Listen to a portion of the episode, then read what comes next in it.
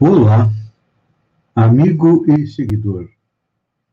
Seja bem-vindo à nossa live diária da Reflexão Matinal, onde eu e você, hoje, utilizando este sol que está escondido atrás das nuvens, porque teremos chuva em breve, para iluminar o caminho para o nosso coração onde lá?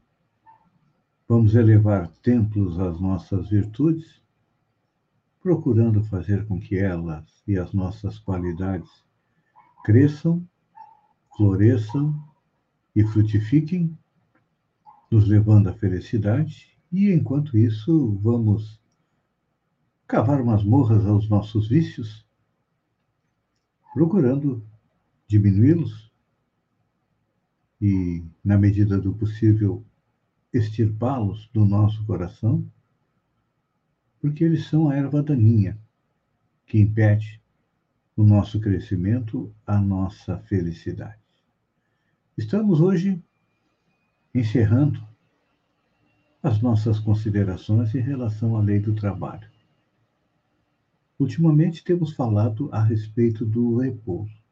É importante lembrar que a doutrina espírita muda a nossa concepção de trabalho, que deixa de ser um castigo para ser um dos nossos auxiliares na nossa evolução, na conquista da felicidade. Até porque o trabalho era considerado algo de categoria inferior e era feito por escravos e por servos. Os ricos os mais abastados não trabalhavam.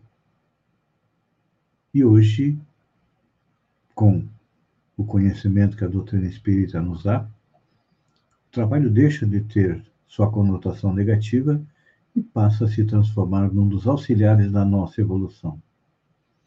Mas, junto com o trabalho, nós temos também o repouso.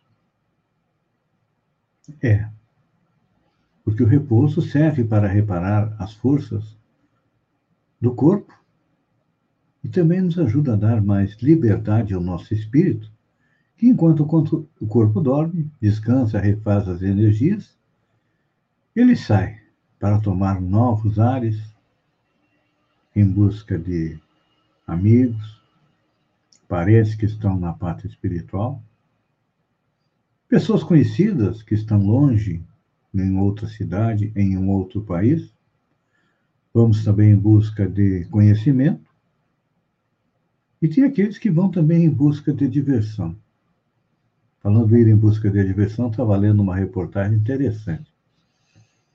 O pessoal do setor de diversão esteve em uma audiência com a governadora Daniela Rainer e levaram uma sugestão como uma de uma festa sem dança. Já imaginaram?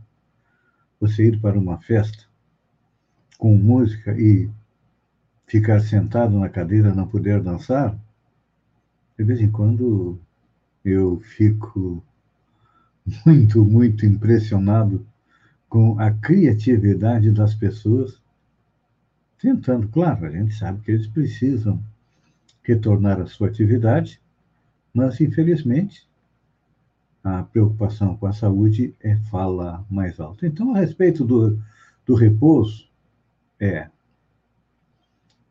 até o advento da doutrina espírita, nós não tínhamos esse conhecimento todo que nós temos. E você sabia que alguns transtornos emocionais estão relacionados com a dificuldade de repousar a nossa mente? Pois é. Podemos citar o toque, transtorno obsessivo compulsivo. Aquele pensamento, aquela ideia persistente que não sai da nossa mente. E muitas vezes deitamos na cama, tentamos dormir e aquela ideia não sai da nossa mente. É. E lá vem a insônia, e normalmente uma noite mal dormida tem reflexos no dia seguinte, ou seja, fica transtornada no dia seguinte, então, É claro que quando o toque chega até nós, e comentávamos a respeito é, disso, acho que ontem ou anteontem, numa notícia sobre o Roberto Carlos, que durante a pandemia começou a manifestar o toque. Ó, Maria da Glória Claudina está chegando aqui, nos dando um bom dia e dizendo que é verdade. Pois então, quando a insônia chega, o que fazer?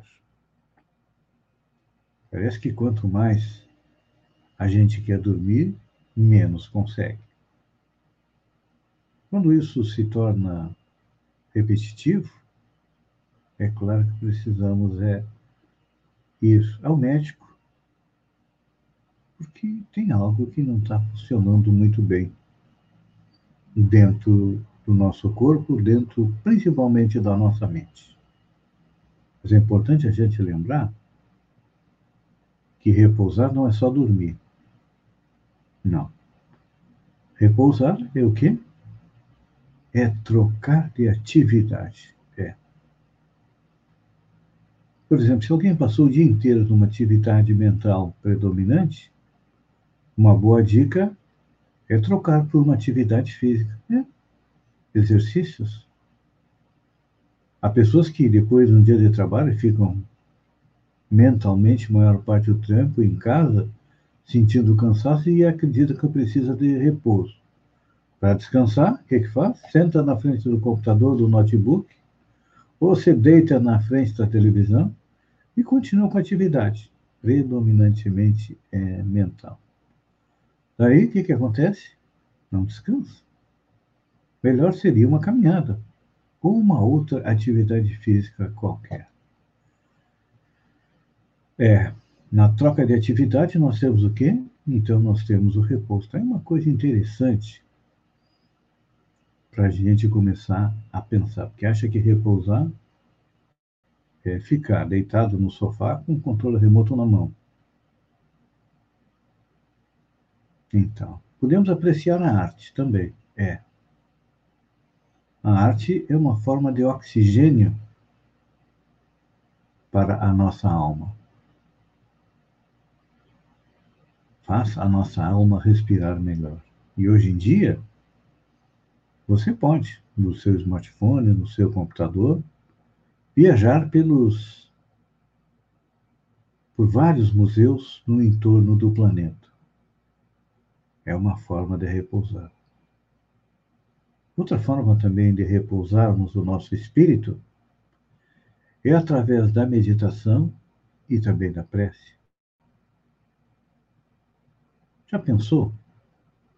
Algumas vezes durante o dia, dar uma paradinha, olhar para dentro de si e conectar-se com as esferas superiores, através da prece, através da meditação. A meditação, normalmente, a gente acha que é algo muito difícil.